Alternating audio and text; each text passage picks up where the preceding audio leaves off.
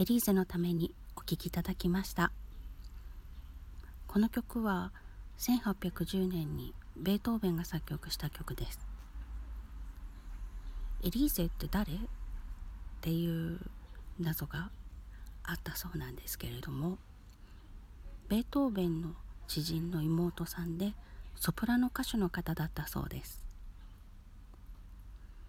2人の関係は師弟関係でもなかったようですしどういう関係だったのでしょうか？私がこの曲と出会ったのはピアノを習う子供と大体同じような経過で発表会のために先生が選曲してくれたんだったと思います。当時はあまり好きではありませんでした。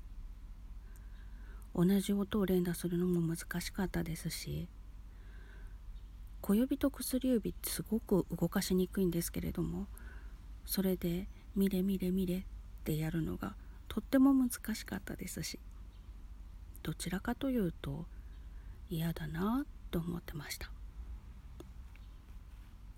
でも大人になって弾き直してみるとすごくロマンチックでそして基礎練習もってこい。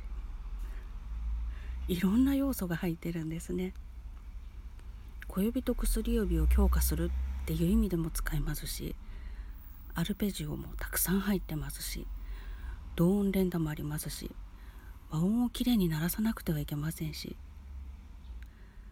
これって毎日弾いて練習にちょうどいい。なおかつ美しい。そんなことで毎日弾いております。大好き。今日はそんなエリーゼのためにお聴きいただきました。ありがとうございました。